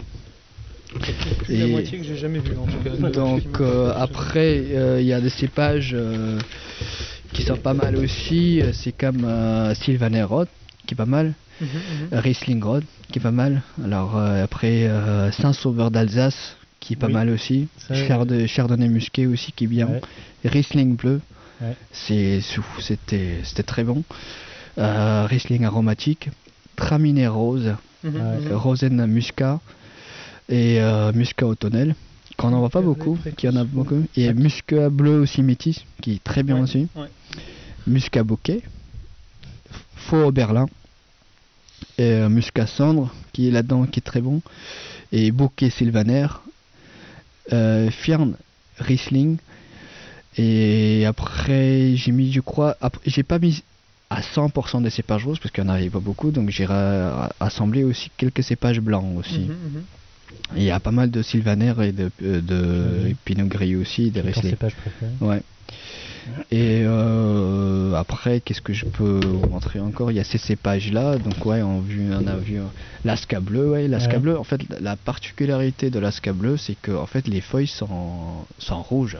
Ah rose. Oui, ouais, ouais, on dirait qu'ils ont une maladie, mais franchement. Il y a un cépage qui s'appelle Louis. Ils ont, un cépage qui s'appelle Louis. Oui. Il y a un cépage qui s'appelle le précoce de Colmar. Précoce de Colmar. Et parti avoir fait. Oui d'ailleurs, c'est ton, petit surnom. Euh, des chercheurs qui ont fait des, qui font des recherches ici en Alsace. Donc voilà, donc y a, vous avez majorité euh, tous les cépages. Donc je suis tombé amoureux de ces cépages-là et je voulais qu'ils s'expriment euh, à travers mes vins, la, le potentiel qu'ils ont et que pour dire aussi que ces cépages, pourquoi pas pourquoi ils ne sont pas déjà plantés? Pourquoi on les interdit? Bon, d'accord, il y avait cette histoire de AOC, c'est des Tu as posé la question aux instances Bah, j'ai pas envie de beaucoup euh, de, poser de, la question parce que je suis je connais déjà la réponse. Voilà, donc ça m'intéresse pas leur, leur, réponse. Mais euh, aujourd'hui, pour être euh, sincère avec vous, avec tous les auditeurs qui m'écoutent, c'est que mon combat, c'est aujourd'hui, c'est de, de faire revivre ces cépages-là. Que, que je puisse je veux pas être dans le centre du monde, mais je veux, à l'aide de tous les vignerons euh, qui existent en Alsace ou dans notre région, qui, qui m'aident, qui m'aident, qui qu'on fasse une démarche pour, euh, pour faire autoriser ces cépages-là. Car l'autre jour, je suis allé à Marbach. Je vous cache, je ne je vous cache pas qu'il y a certains cépages, quand même, ils étaient beaucoup touchés par le milieu et l'odium. Mhm, mhm. Mais ces cépages résistants, pour moi c'est un cépage résistant, même si ça fait peur à certaines personnes, de, le, mot résistant, bon, on va dire le cépage tolérant. Euh, c'était euh, surtout ces cépages hybrides, c'était le noir, le muscat, il y avait du muscat aussi, sylvaner bleu, au Berlin HPD, ils, n'étaient pas du tout touchés. Les, les, j'ai pas, j'ai pas les photos, mais les, je peux vous assurer qu'en fait, il y avait pas d'impact sur les feuilles, pas d'impact sur les baies. Mhm. Donc ça veut dire que c'est l'avenir. C'est l'avenir, c'est ça qui c'est là que ça se trouve. Que ces vignes-là sont jamais traités euh Bah ces vignes-là, si, ça a été traité, mais pas dix fois comme d'autres vignerons autour de nous qui, qui, ont traité plus que dix fois parce que à cause de milieu. Mais ces vignes-là, ça a été traité au moins deux trois fois. Mhm, mhm. Mais moi, je peux vous assurer que même si on ne le traite pas, il peut, il peut vivre. Donc autant de faire vivre ces cépages-là et euh, diminuer le coût de passage avec le tracteur d'abord, mais ensuite on peut dire aussi le coût de tous ces produits chimiques qu'on le met dans les vignes. Mhm. Le cuivre est sourd, mais on dit que c'est rien, mais franchement le métal que vous mettez dans le sol et qui avec tout le tous les micro-organismes qui vivent au sous-sol, donc je ne crois pas que ce sera génial comme si vous, vous êtes sur la Terre, de l'atmosphère, on vous jette des métals et vous dites bon c'est euh, toléré. Mhm. Oui. Donc euh, pour moi, c'est, il, faut que, il faut que les vignerons s'investissent, il faut que les gens ils se montrent euh, volontaires pour que si on veut combattre le réchauffement climatique et diminuer ses coûts euh, de traitement et nombre de passages avec le tracteur, donc il n'y a pas mille chemins. En tant qu'un jeune vigneron avec peu d'expérience par rapport à d'autres grands vignerons d'Alsace, je me permets de dire ça parce que je, c'est vrai que je viens d'un autre pays, ce n'est, le vin c'est pas notre métier, mais malgré tout ça, je vois le monde et je vois ce domaine-là d'un nouveau, avec, avec d'autres yeux, avec d'autres, d'autres proches. Mhm. c'est pour ça qu'aujourd'hui, je crois, c'est le temps, c'est le moment de changer les choses vraiment très fort. Donc il ne faut pas attendre euh, que tout se passe bien, il ne faut pas attendre que tout le monde soit d'accord. S'il faut se montrer volontaire, il faut se manifester. Et euh, si c'est lui qui veut travailler 100% nature et qui même donne de la vigne jusqu'à sa cave, il faut que ça il faut travailler dans l'avenir avec ces cépages là pour moi parce que vous allez goûter si c'est vraiment pas bon Bon, je vais dire, bon, ok, bah, c'est pas bon. C'est quoi Goûtons, goûtons, parce que là, je n'en peux plus d'attendre. je n'ai plus envie d'attendre. Je n'ai plus envie d'attendre. Moi, c'est le vin, c'est comme les enfants. Vous avez trois enfants à la maison. Mais, mais j'en ai deux, oui. Mais je veux dire, c'est un exemple. Moi, j'ai trois vins ici. T'en as cinq en tout. Oui, j'en ai cinq. Donc, en tout cas, là, ça fait deux, deux vins. En fait, vous allez dire, s'il y a un vin où vous, imaginez comme vous avez deux, trois enfants l'un des trois, il est un peu handicapé au début. Il va pas très bien. Il a du mal à, se relever, il a du mal à faire la quatre pattes et tout. Mais deux autres, ils se portent super bien. Donc qu'est-ce que vous faites? Vous vous concentrez sur deux autres, vous investissez, vous, investissez plus sur deux autres pour qu'ils deviennent encore plus forts, ou plutôt sur le celui qui est, qui est un peu handicapé, et qui a un peu du mal à, à, à se mettre sur ses pieds, sur ses jambes, de l'aider encore plus, d'investir votre temps là-dessus. Qu'est-ce que vous faites? Et, je crois que, en fait, il faut, je, moi ce que je fais en tout cas, je fais pas de différence entre ces vins c'est que je sais même euh, son, le noix, il avait un défaut au début. Il faut, il faut être, moi quand on parle de transparence, il faut être transparent. Mhm. C'est que le noix, euh, je dis pas qu'il a une de grande qualité, mais euh, il a cette capacité là parce que au début il avait il était oxydé parce que j'avais une dame Jeanne de 25 litres mhm. et j'avais rempli il y avait la quantité du vin que j'avais c'était 14 litres donc il y a la différence qu'il y a, vraiment c'est énorme. Donc ce vin-là, il avait, il avait des défauts. En fait, il n'avait pas des défauts pour moi, j'aime bien le côté oxydation, mais il avait beaucoup ce, de goût de noix. Et ce que j'ai fait, c'est qu'en fait, euh, j'ai donné beaucoup de temps à ce vin-là. Je me suis, je investi énormément pour que euh, qu'il reprenne euh, ses marches. Mmh, mmh qu'il revit la vie qu'il voulait. Donc c'était aussi je, par rapport à ces trois vins que j'ai fait, donc je ferai jamais des grimaces. Je suis fier de parce que je suis fier de ce qu'il sent comme personne, comme personnalité, comme des, de ce qu'il nous offre, l'histoire qu'il nous offre. Du coup, vu que tu as des petites quantités, tu es quasiment obligé d'utiliser soit des dames ou alors des toutes petites barriques, en tout cas des tout petits contenants, c'est ça? Moi, c'est le côté sirupeux quand tu le verses qui m'intrigue il y a, y a, une texture. Enfin, j'ai l'impression que ça a l'air lourd, en fait. Alors. Alors, ceci, ce vin il s'appelle Ava. Ava. Ava à peu près. En hébreu, ça veut dire vivante. Vivante, ouais. Ava, pas comme euh, association vin euh, d'Alsace. Pas, c'est pas, c'est pas, on n'écrit pas AVA, mais plutôt H apostrophe W A H. Donc Ava est euh, constitué d'à peu près 35-40 cépages, mais en majorité des rouges. Mhm. Et c'était le premier vendange que j'ai fait en même temps que le noir. Donc dans sur celui-là, j'ai fait une macération euh, carbonique pendant 5-6 jours. Et avec un peu d'épigeage au bout de 5e 6 jours, euh, une fois par jour jusqu'à... en total, c'était macéré pendant 9 jours. 10 jours Ouais, 9. Et euh, ensuite, j'ai pressé dans un petit euh, pressoir mécanique que j'ai emprunté euh, à Bruno Schuller qui m'a qui était aussi qui comment dire il a, son, son, âme aussi elle est dans ce vin en tout cas voilà dans, dans ce petit pressoir et j'ai voilà, donc j'ai pressé, ensuite j'ai mis dans la dame, Jeanne qui était à peu près à 40 euh, la dame Jeanne il faisait 50 litres, donc j'avais à peu près 40 litres, 35-40 litres de, du vin.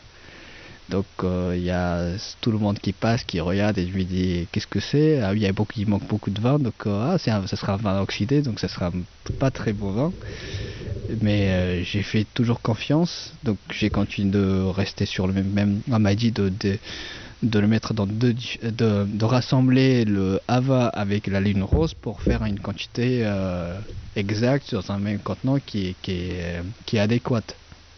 Mais j'ai pas fait.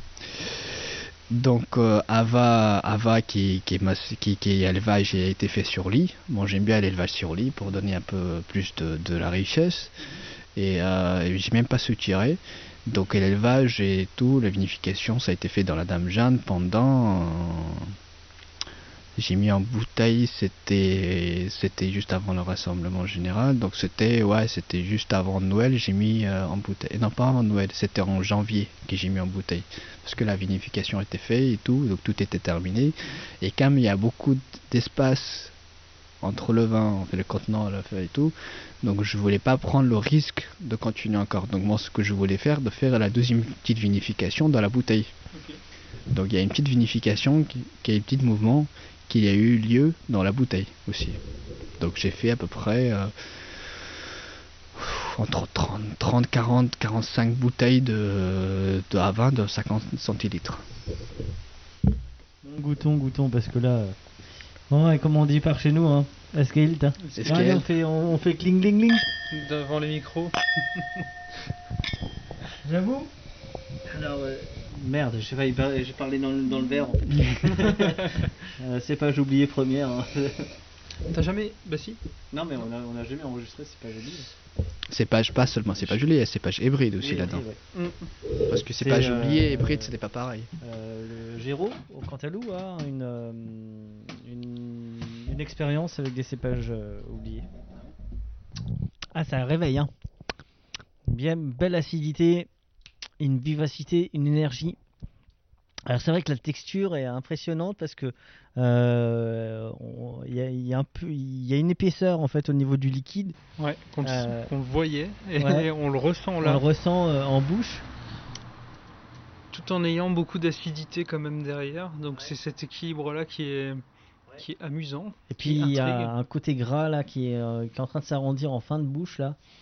C'est euh, du gras et du citron vert quand même, un côté très végétal aussi quand même. Avec ce gras à côté, c'est assez intrigant. Et c'est ça qui est intéressant sur les cépages oubliés et les hybrides, on en parlait tout à l'heure dans la boutique. C'est que quand je l'ai mis au nez, j'ai tout de suite voulu le comparer euh, d'une façon bête à des cépages que je connaissais, à des choses que je connaissais. Et en fait, vu que c'est euh, forcément quelque chose qu'on ne connaît pas, on se ressent un peu plus sur le moment présent, comme tu disais tout à l'heure. Bah là, Et c'est- on essaye de, de prendre un peu plus de là c'est très méditatique là. hein. Là, euh, là, on vit le moment présent et c'est magnifique quoi. C'est parce qu'en fait j'ai même pas cherché à avoir des tu vois avec euh, tiens est-ce que ça ressemble à ou même pas. En fait et c'est ça qui est c'est ça qui est génial. En fait c'est le principe même du quelque part de, de ce qu'on aime bien boire. C'est que quelqu'un qui découvre le vin nature, il va tout de suite savoir quel est le cépage, alors que nous, finalement, non, la première chose qui nous qu'on a envie, c'est est-ce que ça, est-ce qu'on aime ou est-ce qu'on n'aime pas. C'est après euh, la discussion va continuer, mais Vous voulez un bout de fromage? Qu'est-ce que tu, pro- tu proposes pour que ça s'accompagne Euh, là, j'ai envie de brebis avec ça. J'ai envie de la salinité du, brebis, puisque tu as de la salinité Mhm. aussi dans ce vin-là. Et j'imaginais peut-être un pecorino du coup là-dessus. c'est intéressant. J'ai jamais fait d'accord mes vins, mais je suis intrigué. ça Je m'intéresse. pense c'est peut-être une connerie, mais on Bah, va non, essayer. non, non, On pas- va il a, n'y a jamais de conneries. il y a jamais. Du coup, euh, ouais, là il y a le petit brebis frais qui nous vient de Moselle. Et le pecorino, j'avais le pecorino en tête, mais euh, je me dis pourquoi pas le frais aussi. Et je trouve que la texture est, est limite très agréable. Elle est, elle surprend. euh, Le pecorino te rajoute de la largeur, je trouve, sur le vin. Le vin prend plus de place. Le pecorino est presque faible à côté. Alors que j'avais pas forcément ça sur la première euh, dégustation. Même, bah ouais, limite, je, je préfère le, le frais, moi. Le frais, ouais, marche mieux finalement. Dans la tête, j'avais celui-là et je suis passé à côté du frais. Je me suis dit, bon, allez, j'en découvre quelques petits morceaux. je pense que ça peut être intéressant aussi. Et ouais, ça marche bien. Et tu gardes les, les deux, les deux s'harmonisent beaucoup mieux. Quoi. Le pecorino euh, se fait chasser par le vin, alors que là, le frais, ça aide à garder en longueur cette petite. euh. Après, le vin en soi, je sais pas. Il m'intrigue beaucoup. Je sais pas forcément si c'est une bouteille euh, que j'aimerais ouvrir souvent ou dans quelle occasion l'ouvrir. Tu vois, je serais un peu, un peu perdu par rapport à ça. Et toi, tu dirais quoi en fait? Toi, tu ferais quoi avec? Sans savoir que c'est des cépages oubliés. Ou même si, c'est important. Parce que justement, si- parce que là, tu me dis qu'est-ce que je ferais avec, bah, j'ai envie de le faire découvrir aux autres pour leur dire, bah regarde, c'est des cépages oubliés, t'as jamais bu ça, et c'est plus dans une Ouais. optique de découverte Des qu'une découvertes. optique de plaisir immédiat, Mhm. tu vois. Donc, euh, alors, juste euh, le fromage frais là que tu as, c'est des filles de la Moselle, puisque bah, si on- déjà on, goûte. euh, Ce sont des, jeunes Mosellanes, donc c'est principalement Laura Schneider qui s'associe avec bah, Julie qui travaille avec elle dans un petit village Saint-Jean-de-Bassel qui est connu pour son couvent.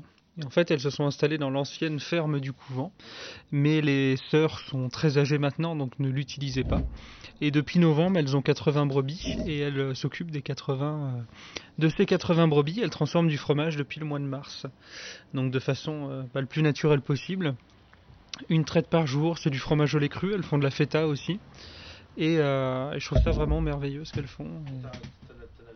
Tu souris parce que je raconte des conneries ou parce Non, que non, le parce nez te plaît parce que bah, euh, les deux, tu racontes des Et belles, moi- et- moi- de histoires. Et, moi, celui qui a profité de et le nez rincer au les- et mais en fait, en fait non, le nez m'a perturbé en fait. Je t'écoutais, mais le nez m'a- Non, perturbé. non, direct. goûtez ça. Goûtez. Donc on est sur la lune rose, c'est bien ça? Ouais, là, la lune rose, j'ai vendangé en deuxième temps, juste une semaine après la, la première vendange. Euh, Donc c'est quand c'est quand il, y a, à peu près 30 de cépages. Donc là c'était des raisins plutôt matures, vraiment très mûrs par rapport à la première vendange. Et puis euh, j'ai vendangé celui-là, j'ai laissé. Il y avait une majorité des cépages blancs dans ce, dans, par rapport, contrairement que là-bas. Il y avait des plupart des cépages blancs, alors que la couleur qu'on voit, on dirait que c'était la même chose que là-bas. Mais alors que je comprends pas, je crois, je suis. En fait, c'est. Euh, j'ai fait une, une presse très longue, qui ça a duré à peu près une jour, un jour et demi. Donc j'ai extrait pas mal de... Oui, j'ai touché vraiment la peau, la, vraie. J'ai touché vraiment l'endroit où il fallait pour extraire plus de la couleur. Mhm. Juste par rapport, juste euh, à peu près 10, vingtaine des grappes rouges que j'avais par rapport à les grappes euh, blancs. Donc ces grappes rouges qui avaient là-dedans là, dans ce vin, ils ont donné ce couleur là. Et euh, je m'attendais pas parce que je me suis dit je vais faire un peu plus blanc, mais finalement ça m'a donné cette couleur un peu une robe robie euh, profonde avec oui avec on voit qu'on dirait qu'il y, a une pierre de Perse qui est cachée juste à l'intérieur. Euh, plaisanterie à part, oui. Donc j'ai vendangé, ça, j'ai massé aussi macération carbonique pendant 4 jours. Dans, euh, oui, j'ai fait dans, dans, un contenant, des bidons, des contenants bleus là, euh, de 100 litres pendant 4 jours. Donc euh, ensuite j'ai j'ai laissé encore en fait voilà c'est ce que j'ai fait pour celui-là j'ai fait un sandwich donc tout en bas il y avait un peu c'était des raisins en grappe entière au-dessus, j'avais égrappé. Et encore au-dessus, j'ai mis des raisins que j'ai j'ai pressé. En fait, j'ai touché. Comment dire J'ai essayé de sortir un peu le jus. J'ai laissé au-dessus.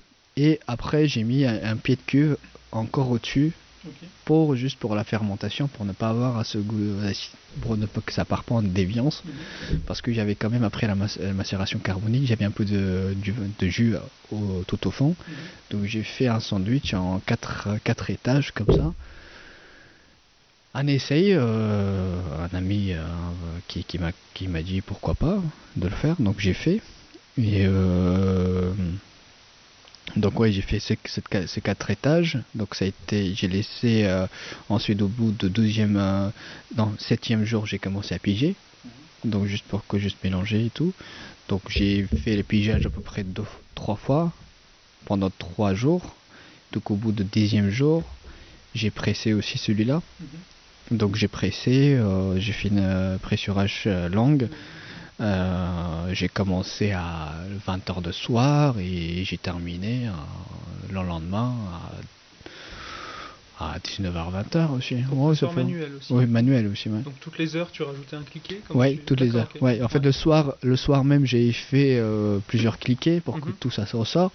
Donc j'ai vu que ça ressortait pas grand chose, je me suis dit je vais pas me fatiguer encore. Donc j'ai laissé une nuit entière comme ça, j'ai mis euh, une couverture euh, blanche, grande couverture blanche pour que les mouches ne s'installent pas là-dessus. Donc euh, il y avait un seau en dessous pour que si jamais ça coule un petit peu, voilà. Donc le lendemain on devait vendanger les raisins de domaine Laurent Van Wart. Donc on a fait, en fait comme j'étais entre les vignes et la cave avec Stéphane, donc à chaque fois qu'on venait dans les, à la cave, je dis à Stéphane, euh, je disais à Stéphane, c'est que en fait je devais décharger le camion avec des raisins. dès que je déchargeais, avant de repartir dans le dans les repartir dans les villes pour euh, pour charger euh, la remorque avec des, raisins, je disais à Stéphane, je prends juste 5, deux minutes pour faire mettre deux trois cliquets. Donc ça fait 5 cliquets ou 6 cliquets par, en, une journée entière. Donc c'est à ce moment-là que j'ai extrait plus d'anthocyane. Et comme ça, euh, au bout de. Après, j'ai vu vers 18 heures, ça, ça donnait pas grand chose, c'était bien sec. Et, et en fait, comme le pressoir manuel il était très euh, petit, euh, j'avais du mal à vraiment forcer beaucoup. Mhm. Je pouvais pas extraire plus du jus parce que c'était compliqué. C'était parce que c'était très petit, je crois. Donc euh, je me suis pas fatigué plus et j'ai fait plus de quantité que là-bas. Donc quand même j'ai eu euh, j'avais une dame jeune de 50 litres, mais j'ai pu remplir jusqu'à 40, 45 litres quand même. Mhm. Donc il y avait un peu plus de jus euh, par rapport à les autres cuvées. Donc euh, j'ai mis dans la Dame Jeanne et pareil, elle va sur lit pendant donc c'était septembre jusqu'à jusqu'à fin janvier. Donc la lune rose, c'est une belle histoire aussi parce que ce jour-là, c'était un matin. Je suis, arrivé à 7h du matin au domaine. Je devais faire la mise en bouteille dans la journée qui passait. Je voulais pas, je pouvais pas attendre jusqu'à le soir pour faire après le travail.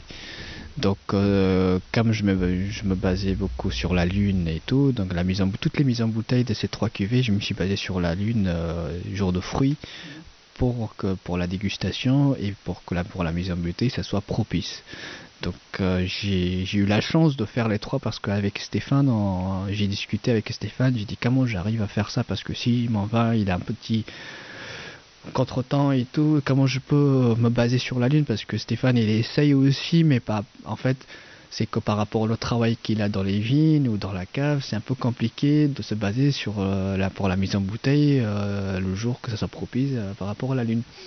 Donc moi je voulais absolument y arriver. Je me dis même si mon vin il n'est pas très bon, mais grâce à la lune, je peux peut-être proposer quelque chose de que ça soit buvable en fait, que ça soit agréable à boire.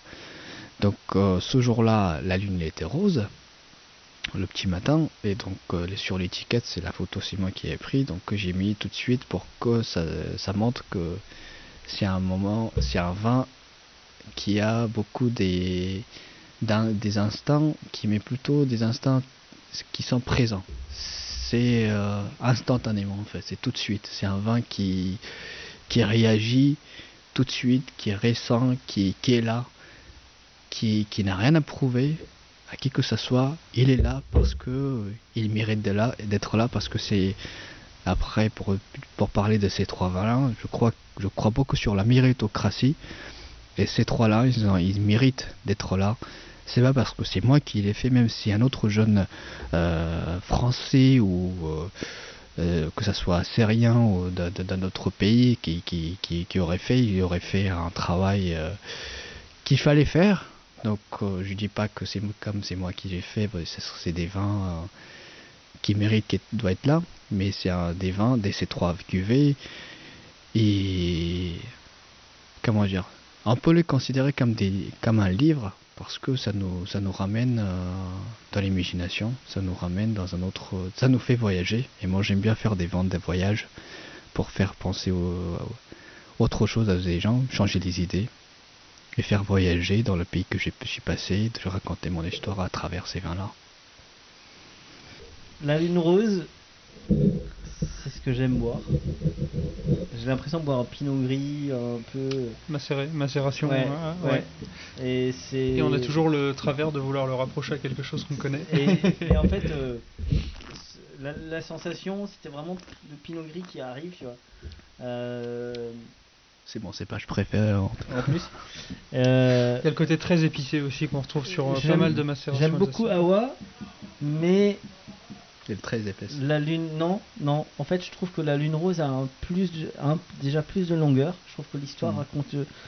Je sais pas. J'ai j'ai l'impression que de tout ce que tu nous as raconté depuis le début, c'est peut-être alors dans 10 ans. Dans 10 ans, vous allez. J'espère que je pourrais parler de Noah, mais je sais pas. J'ai l'impression qu'il y a plus de toi là-dedans. Ouais. Même si dans les deux, mais ouais, il y a il y a un côté parce que tu, tu parlais euh, tu, tu, parlais d'une perle perse euh, mais en fait moi aussi ça m'avait surpris ce, cet assemblage de couleurs un peu comme un cocktail et, et au milieu tu as l'impression qu'il y a un truc un peu plus épais et, euh, et non ça me ouais je suis en, fait il me touche plus que que qu'Awa évidemment Awa reste un très bon vin il n'y a pas de souci là-dessus mais c'est vrai que là j'ai il y a plus de non il me donne des frissons en fait j'ai des frissons quoi ça, là il m'a touché là il m'a Il y a plus d'équilibre aussi, je pense. Il y a beaucoup d'épices, il y a une belle buvabilité, il y a une belle longueur. Il y a un petit côté pâte d'amande, je trouve aussi, qui, mm. me, qui me plaît bien. Donc euh, ouais, ça c'est très bien fait. Ça c'est très très bon. Et c'est vrai qu'Awa peut-être mériterait de vieillir, peut-être qu'il gagnerait il a, en il longueur. A, il a besoin du temps. Mais, euh, évidemment, c'est. Euh, je trouve que quand on voit ton histoire et oser casser les codes à ce point-là et se dire je vais m'attaquer moi, ton combat, euh, moi j'ai envie de Je sais pas, je sais pas si on y arrivera, hein, mais ouais, moi j'ai envie. Moi, tu as spoilé un petit peu avant, mais c'est quoi ton projet du coup? Parce que tu as dit que tu avais un grand projet. Là, tu as fait ces tests sur, sur ces cépages. Non, il a un rêve. Je peux pas parler de Ah, c'est un rêve. D'accord. Je me demandais si dans le futur, tu allais prendre des cépages avec lesquels tu as aimé travailler et les planter sur une parcelle ou voir. Euh, si, si, si. Ouais, c'est ça. Ouais, c'est moi. C'est ton rêve, c'est ton projet, Socrate, c'est ton cours. Socrate il dit que lorsqu'on raconte nos rêves, ce n'est plus un rêve après. Donc euh, j'aimerais pas parler beaucoup de mes rêves, mais plutôt de mes objectifs. Euh, mon seul objectif, en fait, j'ai beaucoup d'objectifs maintenant parce que j'ai la ma tête, il y a beaucoup de, dans ma tête, il y a beaucoup, il y a beaucoup de choses. Tu m'as parlé beaucoup de questions euh, très, très pragmatiques sur la boutique. je me suis demandé si c'était fait un de tes projets aussi. Excuse-moi, et toi, tu touches sur des points très, très, très sensibles. Alors, je vais être très, très sincère avec vous. Euh, je crois, avant que je pense à moi, je pense à, l'humain, je pense à, le nom d'Alsace et l'image que je veux donner d'Alsace. Mhm. Mais avant tout, c'est la France pour moi. L'Alsace, comme on est en France, donc je veux donner une bonne image de la France aussi avec à travers ces vins-là. Je veux que, je veux. Ça c'est, ça fait très très égoïste de dire je, je, mais je vais dire plutôt on souhaite, nous voulons de faire autoriser ces cépages-là un jour quand quand euh, comment dire quand mes moins quand quand mes moins de produits synthétisés ou chimiques dans les vignes de juste réduire ce coût-là parce que il faut préserver la nature. Moi, je veux que je souhaite que l'avenir pour la future génération, ça soit adéquat et qu'ils puissent vivre dans un, dans, dans un monde qui leur correspond et qu'ils soient heureux. Premièrement. Premièrement. Et deuxièmement, c'est de... Si on parle de mes vins, c'est que j'aimerais faire encore des vins. Et j'aimerais ramener de la transparence dans le métier. C'est-à-dire que la transparence que je, dis, tout ce que j'ai vu, ce n'est pas aussi euh, aussi aussi aussi ambitieux. Mais moi, ce que j'aimerais aussi dans l'avenir, c'est de créer une cave, de proposer de certains plats ou certaines choses de, mon pays. Et j'aimerais que les gens, ils me voient comment je fais du vin. Je veux que les gens, ils participent je veux que leurs âmes soient dans mon vin. Je veux qu'ils sentent dans la situation, dans le, dans le, dans la circonstance que je me trouve tout seul ou que ce soit avec les autres. Je veux que tout le monde participe parce que à travers tout ça, je veux ramener de, je veux donner une autre image de, de, ce métier-là. Je veux, je veux ramener de l'innovation dans le mhm. métier. Et je veux bah, tu, casses, tu, casses, les codes déjà, c'est une bonne chose. de, montrer, je trouve que la Dame Jeanne justement est un bon contenant pour ça, puisque tu peux avoir déjà, moi je peux avoir une Dame Jeanne dans 25 mètres carrés, mm. ça se tient, mais en plus c'est très visuel, tu vois ce qui se passe, tu peux mm. entendre aussi, tu vois les bulles pendant la fermentation. Et euh, c'est vrai que ça ramène un petit peu. Euh, il y a beaucoup de brasseurs qui font ça maintenant, mm. de vouloir brasser sur place devant les gens et tout ça. Mm. Et c'est vrai que la même chose d'un point de après, vue. Après, les, les, contenants comme euh, bah, l'amphore, sur ces, ces pages-là, ça peut être peut-être. Bah, c'est ça l'idée, c'est qu'en fait, dans l'avenir, ce que je veux faire, c'est que je veux faire du vin que dans des dames jeunes, que dans des tonneaux et dans des amphores. Que dans ma cave, il n'y aura pas d'écuve en inox. Et, et, les... et tu veux t'installer en Alsace? Bien sûr que oui. Du coup, ça c'est un projet, enfin, je trouve ça génial, mais je me demande si ça peut fonctionner en campagne, ce genre de choses-là, ou si c'est quelque chose d'hyper citadin. en campagne, c'est-à-dire. Est-ce qu'il faut qu'il y ait du monde euh, en dehors de Strasbourg, en Alsace, tout simplement bah, En fait, moi, ce que j'aimerais, c'est que je ne cherche. Si je veux faire dans l'avenir du vin pour moi, c'est que je ne cherche pas à faire du vin pour l'export. Je ne cherche pas à faire satisfaire le, euh, les, des personnes qui se trouvent à 7 7000 km loin de moi. Moi, je, je souhaite satisfaire localement les gens, des gens qui se trouvent euh, autour de moi. Je voulais ramener ce côté pédagogique, ce côté euh, amusant, ce côté joie, ce côté bonheur, ce côté retrouvailles avec des personnes autour de moi. Donc je veux me concentrer avec des, sur des personnes qui se trouvent autour de moi. Donc euh, aujourd'hui, on a en fait du vin pour satisfaire le demande, la demande des clientèles euh, que maintenant aussi dans le monde de vin nature, on peut le trouver parce que beaucoup de vignerons, par exemple aujourd'hui avec tous ces attaques de mildiou et de l'odium, il y a des personnes qui, achètent des raisins, qui, font du vin, qui, en fait on n'essaye pas vraiment de se concentrer localement, on essaye beaucoup de l'export, mais moi ce que j'aime c'est pour là, je dis je veux travailler pour la nature et pour l'humain, avec je veux pas mettre des empreintes carbone euh, que ça soit vraiment excessive alors que si je peux éviter ça mhm. si chacun de nous en fait quelque chose pour la nature et pour l'environnement on arrivera à combattre le réchauffement climatique mais euh, ce que, le problème c'est qu'aujourd'hui on pense beaucoup à nous-mêmes à notre gain, à notre besoin. Et moi, ce que j'aime, ce que Socrate dit, c'est c'est ma phrase préférée, c'est qu'il dit euh, le plus riche est celui qui est content de très peu, car la richesse est dans la nature. Donc moi je me contente de très peu et de la richesse qu'il y a dans la nature. Et pour moi, j'ai pas envie d'avoir euh, un gros domaine avec, euh, avec un revenu énorme. C'est pas ça. C'est juste, je veux transmettre mon savoir, ma passion pour les jeunes générations dans le futur qui va faire aussi des belles choses. Je veux pas qu'ils fassent comme moi parce qu'aujourd'hui, je n'écoute pas les anciens je ne prends pas d'exemple sur eux. Je veux faire des choses qui me parlent, qui me correspondent, qui me, que je me dis, je me dis, je peux ramener de l'innovation en étant être positif et créatif. Donc euh, les anciens, ce qu'ils ont fait, c'est extraordinaire pour moi. C'est aussi, euh, si Alsace, l'Alsace c'est connu, c'est grâce à eux. Mais aujourd'hui, il faut tourner la page. Je suis en Alsace. Il y a des jeunes vignerons qui font un travail remarquable que je prends l'exemple comme Théo Haina, que je suis quand même très touché par ce qu'il fait, les démarches qu'il a, par Arthur Bonne, par la gorge de l'oncle Charles, des exemples par les finambules, qui font un travail extraordinaire dans les vignes, qui plantent des qui font des coplantations des arbres. Il faut en parler de ces gens-là, il faut qu'on s'entraide, il faut qu'on parle, il voilà, il faut qu'on se rapproche plus parce que nous sommes des futures générations et mais moi ce que je pense c'est encore la génération d'après nous. Je veux que dans l'histoire ils parlent de nous en, disant que ces personnes là ils ont créé la vie que ce soit en France en Alsace ou dans le monde comme ça et que on peut prendre des bons exemples sur eux.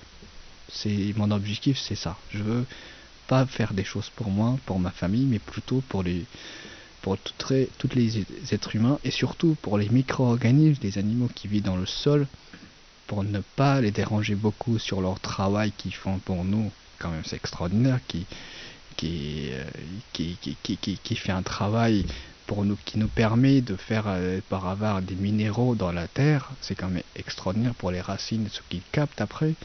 Donc, il faut qu'on soit plus conscient de l'impact on peut avoir dans les vignes parce que c'est bien on fait de la biodynamie des vins nature mais l'impact qu'on met dans les vignes avec les tracteurs avec tous ces passages là avec tous ces produits là qu'on met pour traiter il faut qu'on se pose des questions il faut qu'on revienne un peu en arrière. C'est mon objectif peut-être pour certains ça paraît ça va paraître très très ambitieux mais je sais qu'avec grâce à ces cépages là un jour on peut arriver pense que ce sera un des futurs débats de toute façon. Euh, euh, les, cépages hybrides contre euh, d'autres cépages mais avec d'autres méthodes. J'ai pas forcément d'avis très tranché là-dessus, mais vraiment un petit fond. mais il y a aussi voilà ce, traitement de cuivre et de soufre. Pense que c'est dommage de, taper trop dessus parce que euh, souvent c'est au profit de ceux qui ne font pas du bio, donc qui mettent des choses qui sont pires que ça.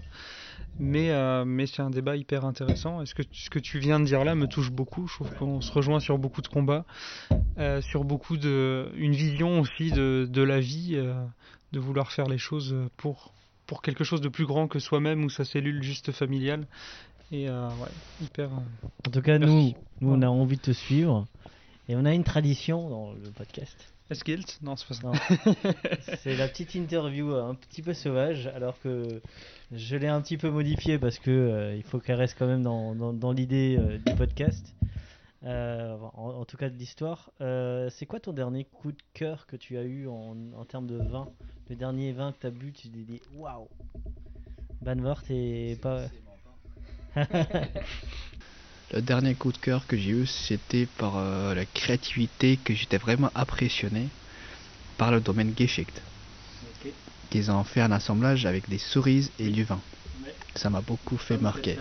Ouais. Donc je me dis, ces personnes, heureusement qu'il y a des personnes comme ça qui osent changer le monde, qui osent faire, non pas changer le monde, osent changer l'image de leur, leur domaine parce que c'est très important parce qu'on on se lève toujours de lit pour dire qu'on va changer le monde mais euh, qu'après on fait pas notre lit parce que de fait la première chose qu'il faut faire faire son lit.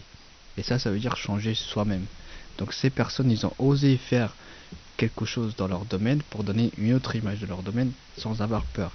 Et ce cette résilience ce courage j'aime beaucoup. Le dernier livre euh, ou disque ou film ou série que tu as regardé alors, film, série ou disque Parce que j'ai quand même pour chaque chose, j'ai. Euh, pas pour chaque chose. Alors, la série qui m'a fait beaucoup marquer, que j'aime beaucoup sur Netflix, qui m'a changé la vie, je sais pas, mais qui m'a qui m'a inspiré beaucoup, c'est la série de Shelby, Tommy Shelby. Ah oui. Et euh, le livre, c'est Peaky Blinders. Peaky Blinders. ouais, Peaky Blinders. Et le livre, c'était un ah livre un livre de. Rien à voir avec personne. bah justement, si, je peux faire deux trois parallèles et je me dis tiens si ça t'inspire, parce qu'il il essaye d'exporter du jean dans un endroit où de faire du jean et l'exporter euh, aux États-Unis où il y a la prohibition là-bas, c'est assez amusant. Bref. le dernier disque que livre ou disque Disque, c'est disque. Euh, bah, le dernier album. Euh, ce que, la musique Ce que tu as écouté dernièrement C'est mes musiques avant, je suis un musicien quand même.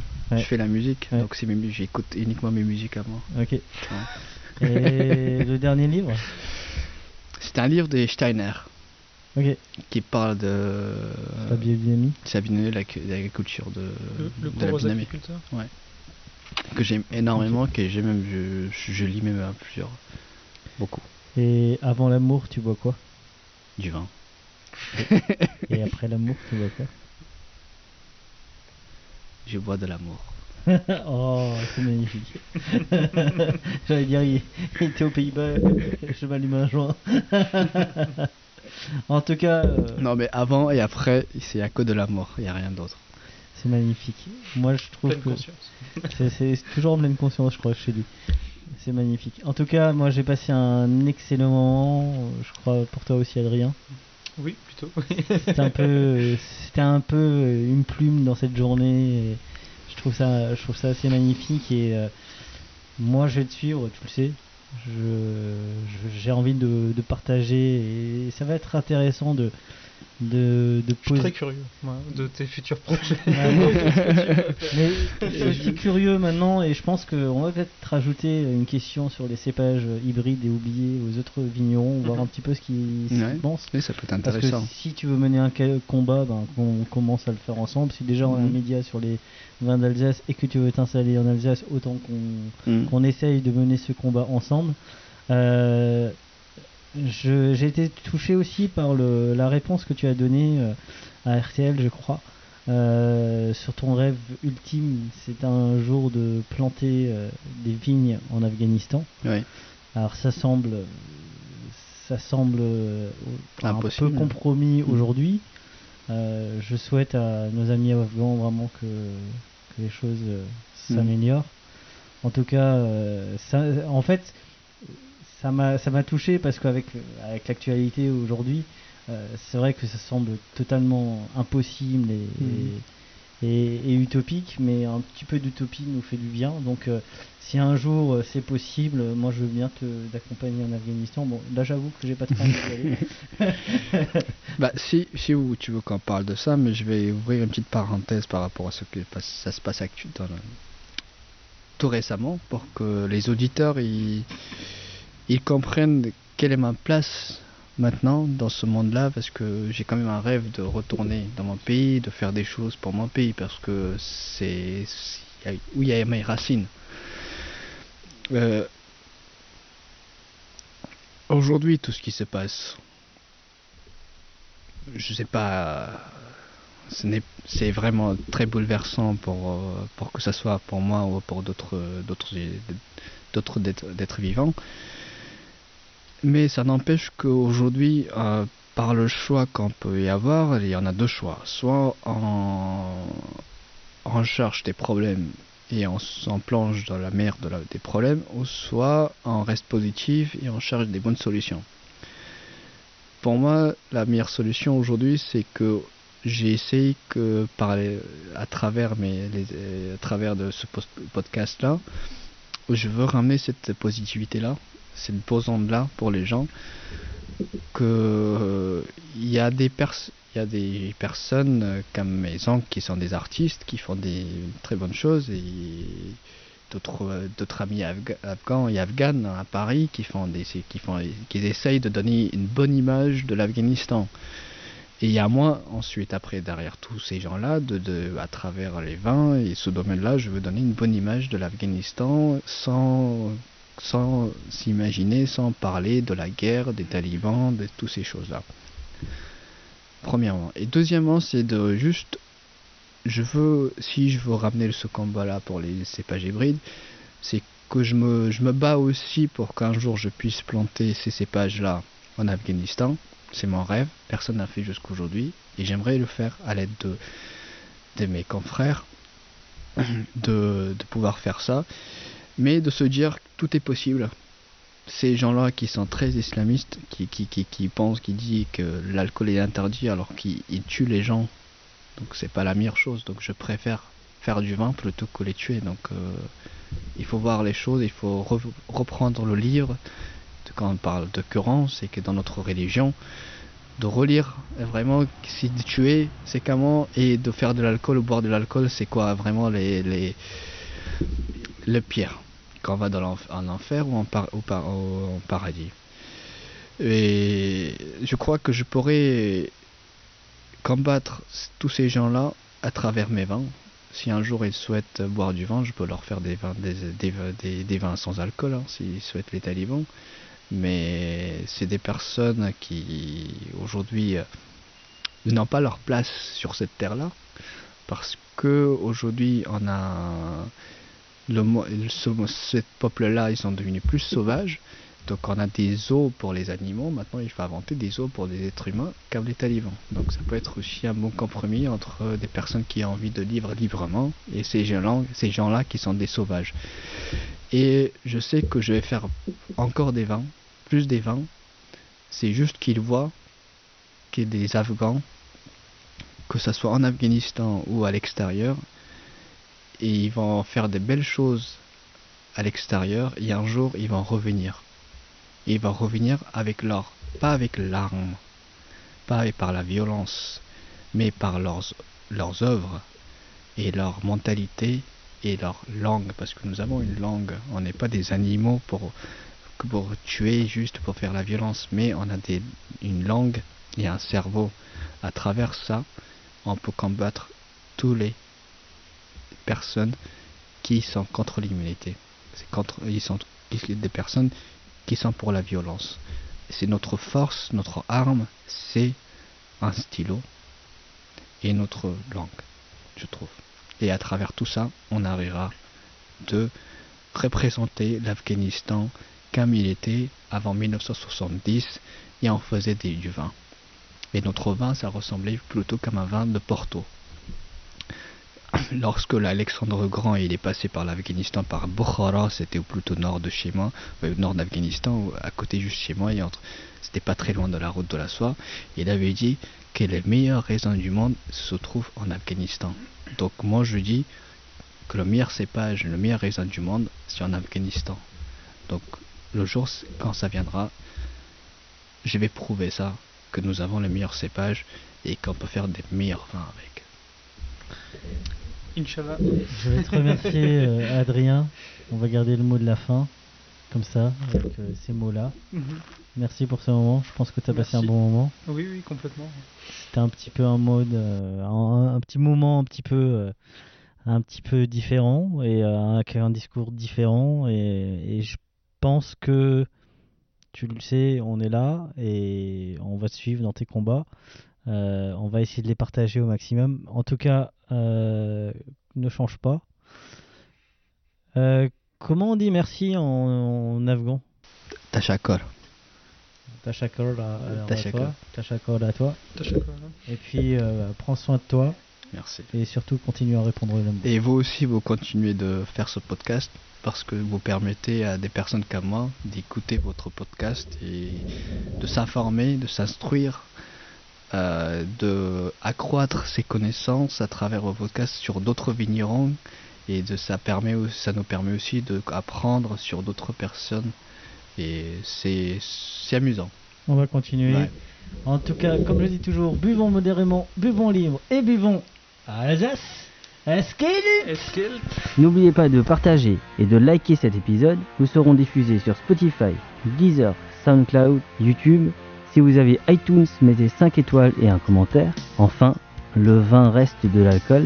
Buvez modérément, partagez ce breuvage entre vous, mais surtout, ne mettez pas votre vie en danger. Ever catch yourself eating the same flavorless dinner three days in a row? Dreaming of something better? Well, HelloFresh is your guilt free dream come true, baby. It's me, Kiki Palmer. Let's wake up those taste buds with hot, juicy pecan crusted chicken or garlic butter shrimp scampi. Mm. Hello Fresh. Stop dreaming of all the delicious possibilities and dig in at HelloFresh.com. Let's get this dinner party started. Mom deserves the best, and there's no better place to shop for Mother's Day than Whole Foods Market. They're your destination for unbeatable savings, from premium gifts to show-stopping flowers and irresistible desserts. Start by saving 33% with Prime on all body care and candles. Then get a 15-stem bunch of tulips for just $9.99 each with Prime. Round out Mom's menu with festive rosé, irresistible berry chantilly cake, and more special treats. Come celebrate Mother's Day at Whole Foods Market.